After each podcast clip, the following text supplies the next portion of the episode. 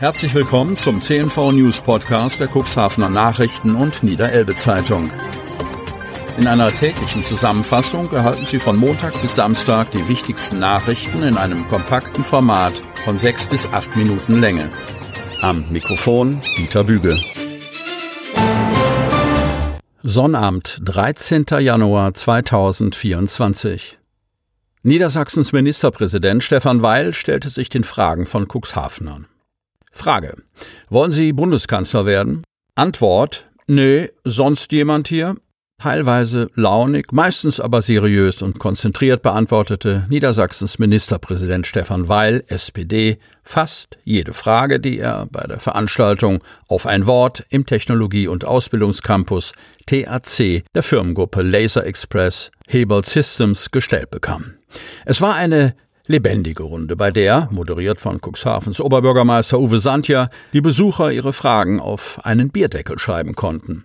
Nach selben Muster wie bei der populären Fernsehsendung Inas Nacht mit Ina Müller. Die Frage nach dem Berufswunsch beantwortete Stefan Weil übrigens noch etwas ausführlicher. Es herrscht ein großer Druck in Berlin. Da muss man auch fair sein. Von uns würde das keiner machen wollen. Dass Fragen zur in der Kritik stehenden Ampelregierung in Berlin gestellt werden würden, war erwartbar und Weil ging ihnen nicht aus dem Weg. Doch zunächst einmal hatten die Landwirte das Wort, die in dieser Woche die Schlagzeilen und auch den Straßenverkehr dominierten. Anstatt den Zugang zum Campus mit Treckern zu versperren, hatten sich beide Seiten darauf geeinigt, dass eine Delegation der Landwirte Gelegenheit für ein Statement erhielt, wovon Gerrit Gerz als stellvertretender Landvolkvorsitzender Gebrauch machte. Er entschuldigte sich bei der Öffentlichkeit für die Unannehmlichkeiten während der Proteste der vergangenen Tage und dankte Weil für seine klare Haltung, die er für die Landwirte eingenommen habe.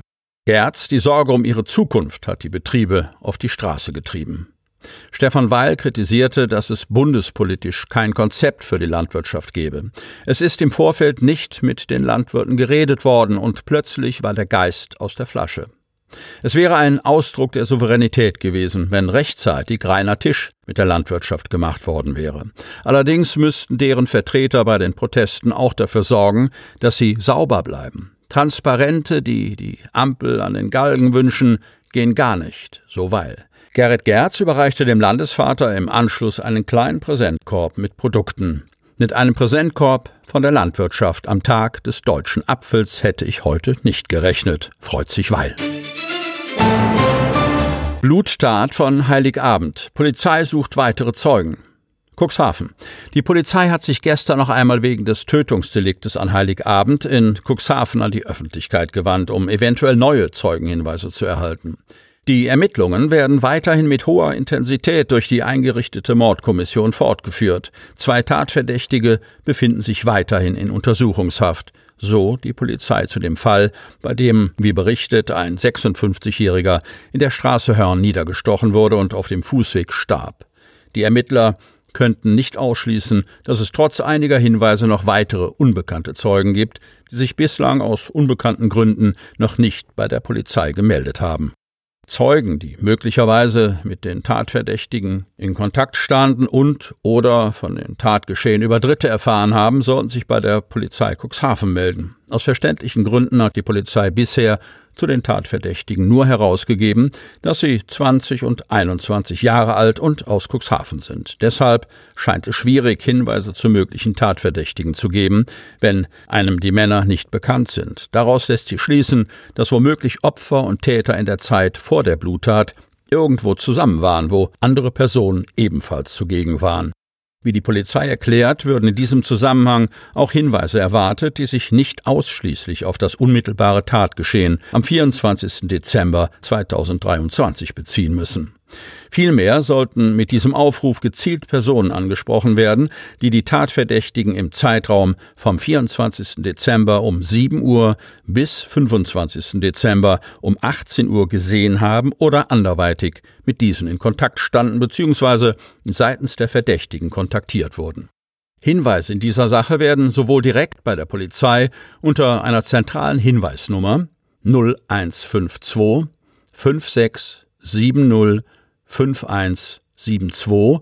Ich wiederhole 0152 5670 5172 unter der Mailanschrift Pressestelle at pi-cux.polizei.niedersachsen.de oder über den Instagram-Account polizei.cuxhaven.bs oder Facebook-Account POKIN Britta Schumann entgegengenommen. Dass erstmalig in der Geschichte der Polizeiinspektion Cuxhaven auch Zeugenhinweise auf den sozialen Kanälen eingehen dürfen, ist ein Indiz dafür, dass die Ermittler auch potenzielle Zeugen in etwa der Altersklasse der Beschuldigten suchen. Konstantin Schreiber legt ersten Krimi vor. Cuxhaven. Er ist Tagesschausprecher, Islamkenner, Sachbuchautor und Stiftungsgründer. Und jetzt geht der aus Cuxhaven stammende Journalist Konstantin Schreiber auch noch unter die Krimischriftsteller. Was dabei rauskommt, erfahren die Leser ab Anfang Mai. Sachbücher hat Konstantin Schreiber schon einige veröffentlicht, vorzugsweise über den Islam. Sein Buch Inside Islam wurde 2017 zum Bestseller.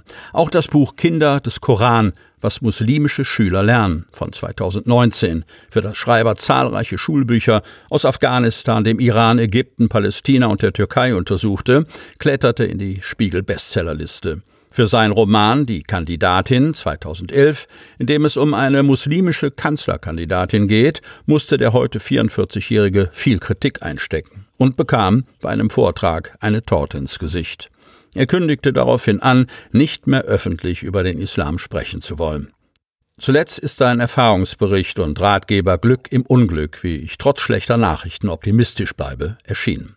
Konstantin Schreiber, der seit Januar 2021 Sprecher der Hauptausgabe der Tagesschau ist, spricht fließend Arabisch. Für die Moderation der deutsch-arabischen NTV-Sendung Marhaba Ankommen in Deutschland wurde er 2016 mit dem Grimme-Preis ausgezeichnet. In Ägypten ist der Journalist ein Star. Seit 2011 moderiert er im Nilland die Wissenschaftssendung Skytech, die Welt von morgen, auf dem Sender ONTV Egypt, einem mit RTL vergleichbaren Privatsender. Der Autor und Moderator, Sohn des früheren Cuxhavener Stadtdirektors Arno Schreiber, kennt sich in der arabischen Welt und speziell in Ägypten gut aus. Kein Wunder also, dass sein erster Kriminalroman in dem 110 Millionen Einwohnerland in Afrika spielt. Das Werk trägt den Titel Kleopatras Grab und erscheint am 6. Mai bei Hoffmann und Kampe. Sie hörten den Podcast der CNV Medien. Redaktionsleitung Ulrich Rode. Produktion Win Marketing, Agentur für Podcast-Produktionen.